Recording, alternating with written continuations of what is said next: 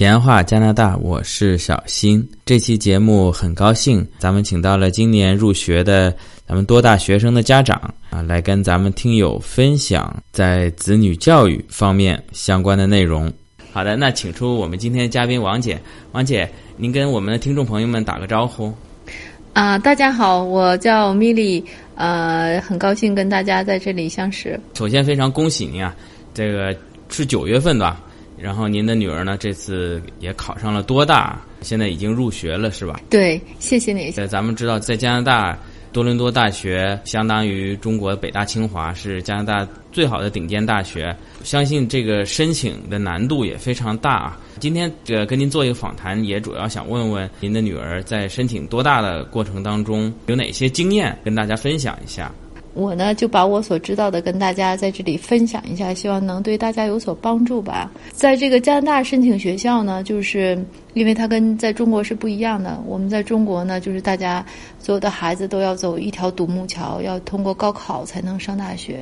在加拿大呢，孩子们是不需要经过考试，就是最后一次这样的考试去上大学。但是呢，他们整个的高中的过程当中呢，他们都要为最后这个能够上大学去。做努力做准备，那他所有的课程，他的分数都是为了他最后能够申请学校的时候是会有一点贡献的啊。那原来您女儿就是说不是在国内这边参加完高考，然后递交材料申请多大，她等于是在加拿大这边申请呢，我原来还不知道。啊，对，是这样的。他从初三的时候呢，就到加拿大来了，然后在加拿大读的，呃，初三、高一、高二和高三，然后在这边申请上的。哦，等于是在这边读了四年的中学啊，包括初三和高中的三年啊。当时就是你是把他送过来做小留学生吗？嗯，不是的，是我先过来工作，然后半年之后把他接出来的，然后他这个在这边上的学校是这样的一个过程啊，等于是您在这边有一个工作签证，然后您女儿等于跟随您在这边上的这边的中学，嗯，对对，他是以探亲的身份来的加拿大，然后在这边读的书。哎呀，咱们先跑一下题。嗯，刚才想说申请这多大？那现在您女儿在这边先读了四年的中学。嗯，您感觉在加拿大读这个中学，你感觉跟国内有什么不一样？应该还是有很大的区别的，因为在国内呢，我们大家也都知道，就是孩子的这个学习呢，他的任务很重，负担也很重，孩子们都会有很多的家庭作业。我女儿在国内的时候呢，上的也是一所重点学校，那么也确实是这样，就是从上了初中开始，每天写作业都要写到深夜去，这样的话呢。才能够在最后的高考的时候，可能才能得到一个好成绩，考上一个理想的学校。但是在加拿大不是这样的，加拿大呢，尤其是小学的时候，孩子们基本上他们的学习任务就没有那样繁重，基本上都没有家庭作业。上了中学之后呢，初中的时候会慢慢的有一些就是学习的任务可能会多一些，但是很也很少家庭作业。到了高中之后，孩子们才会很注意的去努力学习，积攒自己的学分。但是呢，也没有在国内那么繁重。而且在高中的这个学习的生活过程当中呢，也可以兼顾很多业余爱好。比如说，我女儿在上到最后大学之，就是申请大学之前，高中毕业之前，都是一直在有一些兴趣课，比如说去学唱歌啊，学弹吉他呀，学画画之类的这这类的情况。所以我觉得。呃，简单的说，就是这就是最大的区别吧。因为小新还有包括您，可能国内咱们也都是那时候过来的啊，就初中就学到差不多都要学到十点、十一点，甚至十二点。而且像您说的，在国内咱们不光是高考，你过高考之前，先要就过一个中考，就筛选一次。对对对，是这样。那他来加拿大这边，这个高中跟初中也有中考？没有。加拿大这边呢，他有的时候有的学校他是到了九年级，就是呃初中对，到了初三他会转到另外一个学校，但他都是按照所居住的这个范围，然后来划分这些学校，很正常，没有没有什么考试才能够上学这一说法。因为国内是所谓九年义务教育嘛，初中读完了这个义务就完事完事儿了。对啊，你在高中就靠你要考有一个中考。对，您是在卡尔加里对吧？在这个艾伯塔省，等于是十二年的义务教育。应该 对，可能是这样，可能其他省会有不同，但是在阿尔伯不同。对，在阿尔伯塔省是这样的，就是你高中之前都是不要交学费的。对我，我们魁北克比较奇葩，十一年的义务教育，十一年级就算中学毕业了，你可以可以走向社会去工作了。哦，他就是少了一年。而且刚才您也提到了，在高中阶段，就是说在九年级之后，十年级、十一年级、十二年级，嗯，可能还。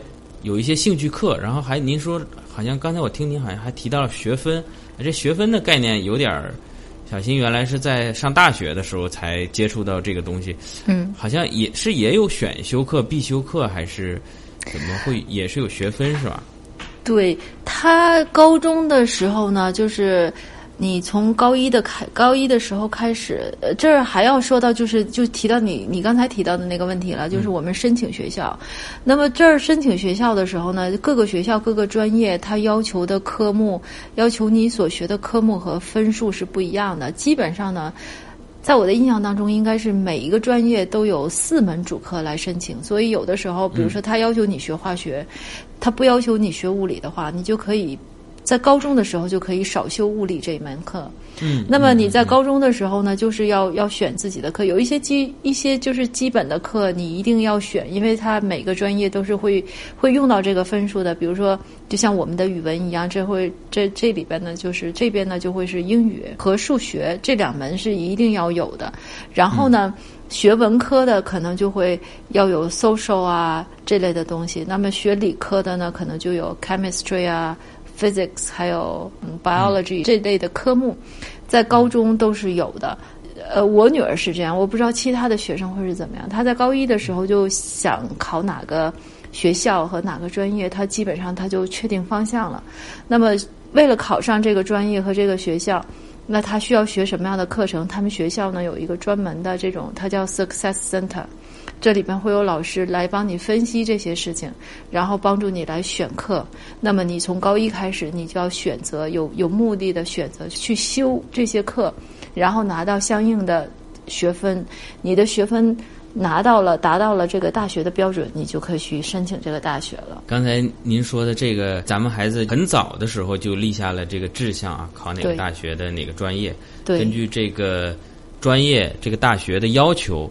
在高中阶段去有意识的选修一些课程啊，对，是这样，嗯。所以说这个看上去加拿大的快乐教育就是小学，然后初中，然后这个到了高中，这个压力我没有亲身经历啊，但是我作为旁观者听一听，感觉这个压力一下子在高一的时候，这个压力一下子就增大了啊，已经考考虑到三年毕业以后考大学选哪些专业啊？对，像我们当时国内。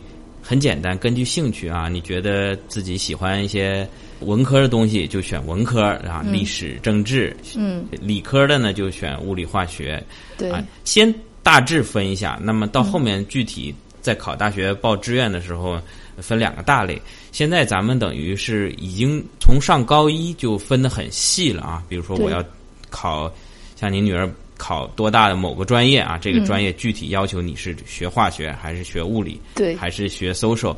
对，已经很早的就定下来了啊。对，是这样。所以我觉得这也是我在女儿她学习的过程当中的一个体会吧。就是我感觉，至少我在小的时候，就是在上高中的时候，对于大学的这类这类的东西，都基本上没有什么概念。哪个大学比较好，自己以后学什么，除了一些朦胧的兴趣之外呢，其实也没有什么太多的想法。我当时也问了我女儿，她因为跟国内的同学也有联系嘛。我就也问过他，就是你他跟那个国内的同学，在在交流的过程当中，有没有问过国内的同学，比如说对什么专业感兴趣啊，想学什么呀？啊，上了大学之后会是怎么样的？这个，我觉得国内的学生在这一点上还是也是有一点懵懂的，就是不是那么清楚。但这儿的孩子呢，上了高中之后吧，因为也有学校的帮助嘛和大人的帮助，基本上他们就是对于自己今后想学什么、怎么学还是很清楚的，想干什么。也是很清楚，就是都有自己的想法。还有一点区别呢，就是说国内呢，基本上家长们都希望孩子去过那个独木桥，考上大学，然后有更好的这个学历呢，会对生活更有帮助一些。这里的人呢，好像对这个就是没有这么高的执念，基本上孩子按照孩孩子自己的兴趣想干什么做什么，家长不会过多的去干涉这个。所以我的孩子呢，他的高中同学有很多就是，咱们就说是洋人的孩子吧，白人的孩子，有的孩子真的就是真的去去想当木匠。有的呢是想去当演员，有的是想直接去学一些这个专科的这个学校，然后去做什么？他们都有自己的想法。如果是以我们中国人的角度去看呢，就会觉得。挺不可思议的，因为有一些事情基本上是我们认为是那种，反正我们不会把它看的是把这个当做事业来做，把对，是整个一个一一个人生要去做这个事情，我们是不会鼓励孩子去做这个的。我们基本上会鼓励孩子去好好学习呀，然后去做很好的这个工作呀。对，我们反正我觉得大部分我们中国人的家长会是这样想，但是这儿确实是还是这一点会不同。对，咱们中国人都讲究。不想当将军的士兵不是好士兵嘛？都是奔着那个最高目标。对，我要好好学习，考上最好的大学，对吧？当上 CEO，迎娶白富美，走上人生巅峰，对吧？咱不可能说一开始就奔着那木匠去。当然，有可能家长说你学一个手艺，这个是保底，你万一。没考上大学，没当上 CEO，你至少木匠混口饭吃。对。但人家这边呢，等于说你这孩子就是动手能力强，但他不适合坐在办公室里面。你就算给他个什么总监当，对，这个办公室里勾心斗角的，他觉得不适合。他就是手动手能力强。对。还有您刚才提到了，就是这个在学校里有一个叫什么，像类似于辅导员一样的，我觉得这个是咱们。至少现在我不知道国内的高中情况怎么样。嗯，至少在我那个时代，这个是欠缺的。对，可能最多有一个老师在高三最后报志愿的时候，哎，你的这个成绩适合报哪个大学？你别报太高，考不上你也浪费你的分数，或者别报太低。不是说根据你在高一的时候根据你的兴趣说，哎，你适合学什么？你未来包括你大学毕业以后，你的工作、你的规划是怎么样的？去帮你规划，因为我相信他可能。没有像家长那么了解孩子，但是他对整个这个劳动力市场、整个后期这个教育，他是更有经验、更有发言权的。我觉得他给的意见对孩子也非常重要。对，是这样。就是学校的这一个部门呢，他会结合这个孩子在学校的表现和一些功课上，就是他的成绩，然后再结合孩子自己本身的想法和意愿，然后来帮助他去了解这个情况吧，就是选择一个更适合他的路去走。确实是起到了这样的作用，嗯。后来您孩子读的是这个公立的还是私立的？我们孩子读的是公立的学校，是中学。就是因为私立的学校学费还是很高的，我们作为普通的人家，应该还是就算是拿得起的话，我我本身我也认为好像没有这个必要。看一个性价比。那他读的这个公立学校，因为他是跟随您过来的嘛，这个也是免费的，对吧？对，就是这是一个就是大家应该了解的情况，就是如果你拿到了在加拿大工作的这个工作许可，那么你的孩子低于十八岁以下的，只要他能到这儿来，就可以凭着你的工作许可呢去上公立的学校是免学费的。哎，王姐，那他等于是今年就是二零一九年。中学毕业了，然后就申请了多大？咱们再次恭喜一下。那个他在这边就申请多大？加拿大这边他有统一高考吗？还是什么？他提供他需要提供哪些材料呢？对他，就像我刚才说的，他们是不考试的，但是他们呢，其实他们申请的时候是很早，应该是在他比如说他今年九月份入学吧，然后他应该是在去年十二月左右的时候就开始提交申请了。那时候只有高二的成绩，高三还对他只有高三上学期应该也有一些成绩了。他确实是对，有一些确实是还没有毕业，所以他到最后的时候，他所有的这个录取了的学校，包括多大呢？他是要求孩子把最后的要求的分数要寄过去的，就是你最后毕业的。呃，所以我还是从他申请说吧，他们就是有一个。他们叫早申请，它叫 early early admission。这个时候呢，就是他给他除了多大，他还是给另外两个学校，他也交了这个呃申请，因为他选择的专业比较特殊，啊，很多学校都没有。那他选择的这三个学校呢，都是有这个专业的，但是他的他的第一目标呢，确实就是多大。他申请的另外两个学校呢，一个是这儿的阿尔伯塔省大学，就阿尔伯塔大学，还有一个就是呃 Saskatchewan，就是 University of Saskatchewan，就是那个萨省的那个学校。这三个学校都给他发那个录取函了。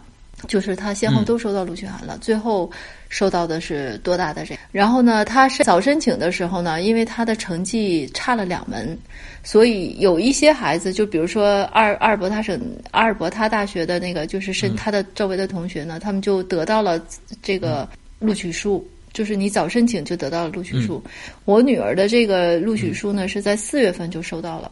他收到了之后呢，他最后高三的下学期，因为他之前他的那个日程表安排的特别好嘛，他的成绩也是很都不错，所以他到最后下学期的时候，他只剩了一门课去修，应该是我要是没记错的话，应该是生物，就是他。最后他只剩了一门生物，他生物的最后考试是在六月底，所以他六月底考完试之后呢，他考完了试，他就要跟这个这边的教育局写一个申请，说请教育局把把学分寄给那个多大，所以这对这就是他整个的一个过程。也就是说，主要是看你在学校里每门考试的这个平时成绩，他有一个比例，就是你平时的成绩是多少。这个阿尔阿尔伯塔省呢，跟其他省又不一样。他最后中学有一个毕业考试，其他省都没有。嗯，然后他这个毕业考试是特别难，他最后这个这一门科的平均分呢，毕业考试要占到百分之三十，其他占到百分之七十。但很多孩子呢，就是毕业考试成绩太低了，虽虽然他只占百分之三十，但是平均分也会拉低。所以这个。这个整个加拿大呢，各个学校都知道这个情况，所以阿尔伯塔省那个的孩子的录取分数线低，因为他知道那个毕业毕业成绩会拉分，所以基本上，比如别的省是八十分收的，他到这边就会七十六分收，会低个四到五分。对，就也知道他的考试对难度比较大，这样会比较公平一些。嗯，还有就是说。虽然四月份就给了录取通知，但是还是要看最后的考试的。就是说，你最后考试如果平稳的通过，咱咱不要求太好，就平稳正常通过。它有一个录取分数线，每一个专业都有，要达到它的录取线。如果达不到，他就没有没有资格去申请。就等于如如果最后考试没达到当初四月份的那个录取通知书，就等于对也会被取消 offer。有也有这样的情况，也有可能觉得哎呀录取了，一高兴 就玩了。后面对不存在这样的情况，基本上我姑娘她也没有泄劲儿，就是她接到了 offer 之后呢，她最后这一门课她也是顺顺当当把它过了，她也是自己正常去上课。就刚才咱们在最开始讲到，就是您女儿在这边读呃中学的时候，是因为十八岁以下，您是这边工作签证，她是免费读的。那现在读大学了，她应该已经超过十八岁，对，或者是接近超过十八岁了。那他作为一个国际留学生。他的申请虽然他在这边读的这个高中，呃，他申请包括材料，包括得到的名额啊、分数线啊，有没有什么不一样啊？我给你就是稍微更正一下，就是因为我虽然之前是以工作签证来的，然后他是这个在这儿读书，但是后来我们两年之后呢，就拿到了 PR。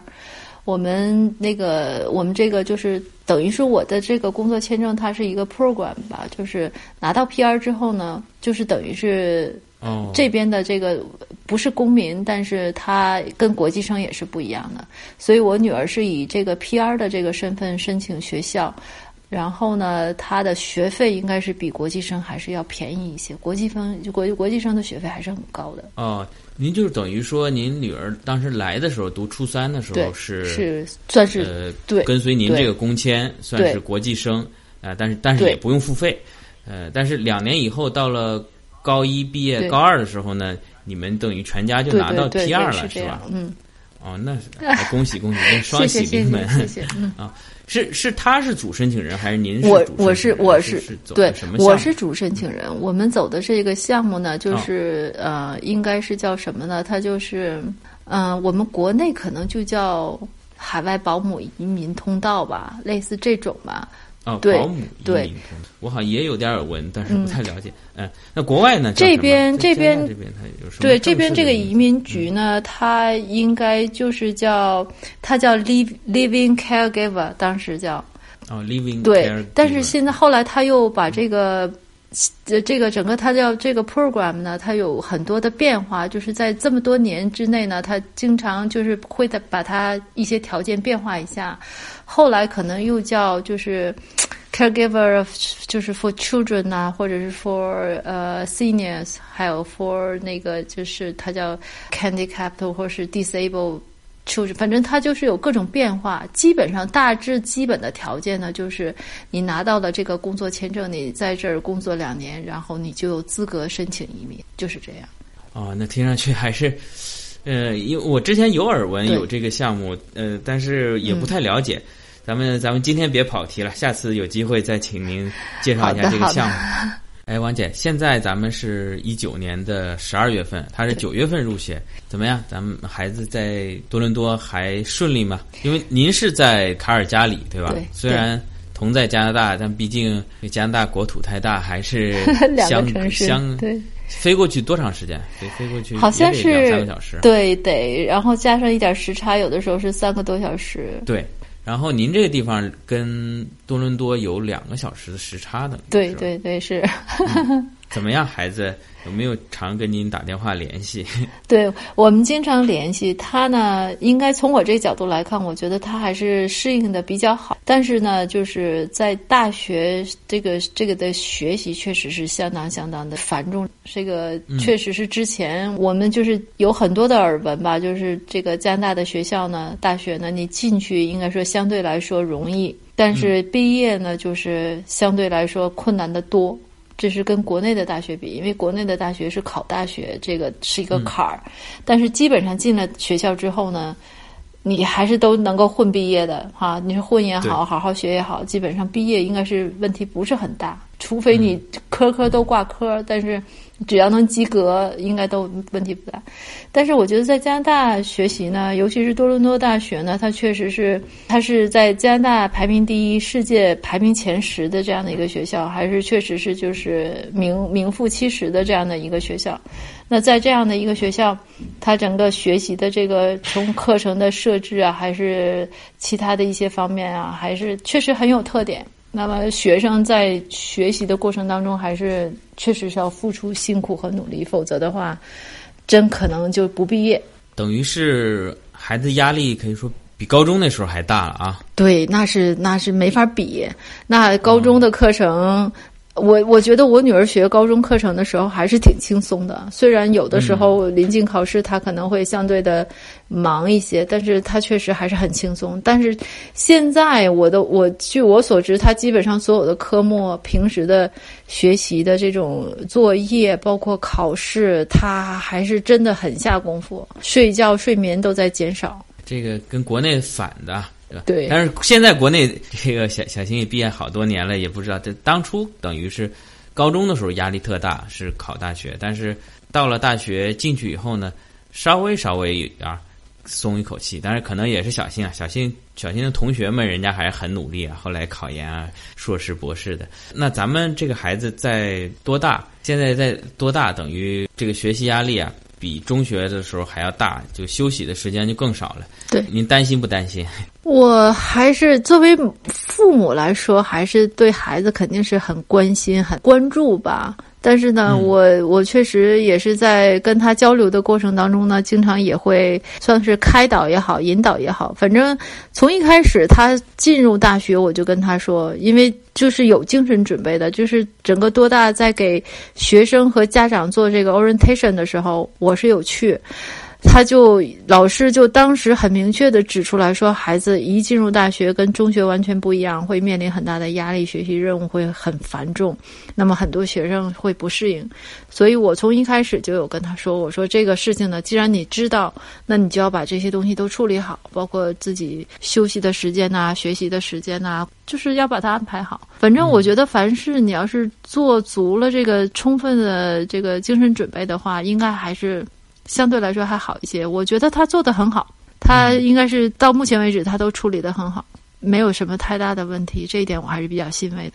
咱们也听得出来，就是您的孩子非常有自主能力啊，然后很多事情都可以自己做决定，这个自理能力也非常强。对，这个是我他从小的时候，我有意对他进行了这方面的培养，就是他很小，从他上学开始吧，他的学习我基本上是不插手的，除非他遇到真正的难题，或者是有一些方向上的问题，我会给他以这个我以我的经验给他以指导吧。但是具体的学习上的这个事情和他的安排，比如写作业呀。玩儿啊，处理这个关系啊，处理这个他自己玩的时间，做其他事情和做作业的这个时间啊，这类的事情，他都是自己做主。包括他到了这儿之后呢，他自己选择专业，跟学校老师交谈交流，然后确定自己在高中时期所选的这个科目。自己的分数应该能够达到多少？应该怎么怎么去平衡这些东西，都是他自己做的。所以他上了大学之后呢，基本在这方面呢，就是压力不是很大，不会说一遇到问题就自己不知道该怎么处理啊，都要寻求帮助。这方面他自主能力确实还是要强一些。看出您这个培养的手法还是相当的高明啊，也给他搭建了从大的方向上给他搭建了一个平台。咱们到了加拿大。啊，拿到了 PR，给他等于在整个可选择的范围上面、可选择的面上面，大的平台给他搭建好。那剩下具体的哪个大学、哪个专业，啊，他未来想走的路，您就放心大胆的让他自己选。对，我觉得是这样。就是作为父母，确实是像你说的那样，应该尽自己的能力给他一个。最好的一个环境吧，这是我们做父母应该做的。但是人生的路呢，确实是需要他自己去走，自己去闯荡自己的人生吧。这样的话，他才能够就是很好的去完成自己的这个人生。就是父母总总得有放手的时候，所以从他很小的时候，我就预见到总有一天我得放手，所以对我就是这样去做的。那他未来的打算呢？现在我觉得他是一个很有主见的人。就未来是打算考研呢，还是毕业以后先工作呢？他的这个专业吧，本身他毕了业之后，应该还会继续往往下学。他可能对他还有他会还会继续学去考这个，他这儿叫 PhD 啊，Master 这个类这类的东西，他肯直接博士了。对他，他可能很可能会一直学到 Master，然后再准备找工作，因为。它研究性还是相当要强一些，就是它的理论性、研究性，它就是应该是掌握的越多，对他今后的工作才更有利。只学到这个我们叫本科毕业，应该还不算太充足吧？去工作可以透露一下，这个咱们学的什么专业？他学的专业有点偏门，他学的我们中文呢，应该叫犯罪心理学。他们这个。对，就是他在国外的这个名字呢叫 forensic psychology。然后他给我解释，他我女儿给我解释，这个 forensic 呢就跟法医相关，所以他所学的专业，他现在都是在学这个心理学和生物学。可能跟法医学还有关系，所以他跟我说过，他说他如果如果要去学医，他是有学医基础的。对，就是说想转医科也是可以，在研究对，但是他本身对医不感兴趣，不感兴趣。我对医很感兴趣，我希望他当医生，但是他从小他就不做这个。对，是，哎呀，这个专业听上去，我我不知道他同学有没有华人，感觉感觉还是挺冷门的。对，但是咱们孩子很有主见。对。这个东西也是我从他那儿才了解到多的，都基本上之前我对这个东西也是不了解，都是从他那儿一点一点了解的更多一些。他好像很早以前，包括他在中国的时候，他就对这个东西开始感兴趣，所以确实是自己感兴趣才能好好学吧。对这个加拿大的大学，特别是本科，我也有所了解，这个压力确实很大，因为它不像咱们国内，咱们国内好像感觉都是。一锤子买卖，一考定终身啊！你高中的时候甭管成绩高一高二多烂，你高考发挥了好了，你就上个好大学。对，嗯，大学四年你你就瞎混，然后到了大四你考研的时候，哎，你来个背个基金，你一下考好了，可能能上个好的研究生。但这边好像全是靠平时积累啊。对，呃，就包括您女儿未来如果想继续深造，不管是硕士也好啊，博士也好啊。这个从大一开始就要积累这个学分了，是吧？他应该是这样。他他们这边的学校啊，好像都是这样。就是你一年级的时候，他们就要学的 general 都是一些基础的课程，然后到二年级的时候才开始有专业性、有方向性的去对去选。然后他本身这个他学的这个专业呢，更是这样。他好像是一年级的时候，他学的东西呢，跟别人的 general 还不一样，所以他必须得好好学。然后到二年级的时候呢，他选专业，然后到三年级的时候，他才能够进系。按照他的说法，哦，所以如果你达不到他要求的这个分数，比如他进专业和进系的这个分数都很高，都比其他的专业要高。如果是他达不到那个分数的话，他连系都进不了的话，他就是不能以这个专业毕业。哦，你就别说读硕士、博士了，你就本专业的本科，你可能对要么就毕不了业，要么你就得转专业。对，或者是你要不停的学下去吧，你就不停的交钱，不停的学嘛。你反正你要把学分 对，你要把学分学出来。还好咱们现在是 P 二了，能稍微少交点。对对对，真是这样，这是就是幸好。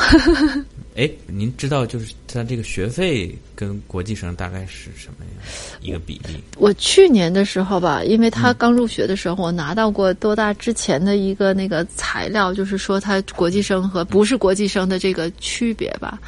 可能能差个，因为他那个学费它分好多项，它有的叫 tuition fee，这是我们说的学费，然后它还有生，对，还有什么生活费啊、保险费啊，什么，反正它都加在一起。国际生和我们加拿大这个的学生，他对还是差了很多，确实差了很多。但是今年可能差差距更大。我听我女儿说过一句，她说，比如说她选一门课的这个学费，比如说是嗯六百加元的话，那么这个国际生可能就要交到六千块钱。啊，就差了十倍了。对，所以我觉得如果他这么说的话，那可能就是差的更多。那么当时我看到材料呢，它还不包括这每门课的选课费，就是你学一门课你要交一门课费。那么除了这些费用之外呢，你最一开始你还是要把什么我刚才说那个 tuition fee 啊，还有一些什么保险啊、生活费啊这些东西都是要交的。国际生确实费用还是很高。可能就是至少是两倍、三倍，或者是五倍这种差距吧。反正每年差距都在加大。这个地方小新可能还要安利一下，王婆卖瓜一下。嗯就是加拿大，我个人觉得加拿大的咱们这个 PR 比美国的绿卡要值钱，是吧？因为这个加拿大的顶尖大学像多大，对它为什么学费有这么大的差距？加拿大的包括多大，包括蒙特利尔、麦吉尔，它是公立大学，所以它可能优先国家出了一部分钱，所以优先也服务加拿大本国的居民，所以这个学费国际生跟本国生就差的挺多。对而美国呢，可能像哈佛、耶鲁呢，这些本身是私立大学，它就是相当于公司一样。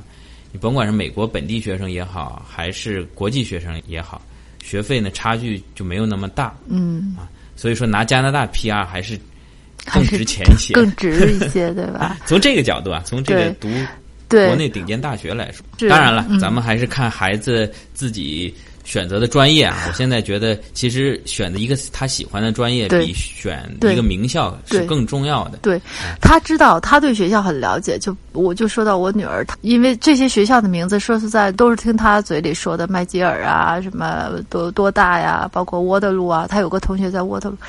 这个加拿大的大学我不是很了解，他了解的多。他是他跟我说过，麦吉尔大学是很好的大学，但是他选择学校呢，确实是因为他这个专业限制性太强。哎呀这个难得咱们孩子就是有这么强的主见，我我也是挺佩服他的对，啊。那今天也非常感谢您的时间啊，嗯跟您做了一个访谈。嗯，也祝您的孩子在多大，咱们学业顺利。也祝您在，您是现在是在卡尔加里对吧？对，啊，祝您在卡尔加里也是事业一切顺利。谢谢，谢谢，谢谢。今天跟你聊了一下，我也觉得就是从中增长了很多知识吧，就是学到了，也学到了很多。以后有时间我们也是多聊。行，好下次有时间我再跟您请教请教。好的，客气客气那今天节目就到这里，好的，欢迎大家评论、点赞、转发啊！如果您有相关的问题呢，也可以给小新留言或者私信。谢谢大家。谢谢，谢谢。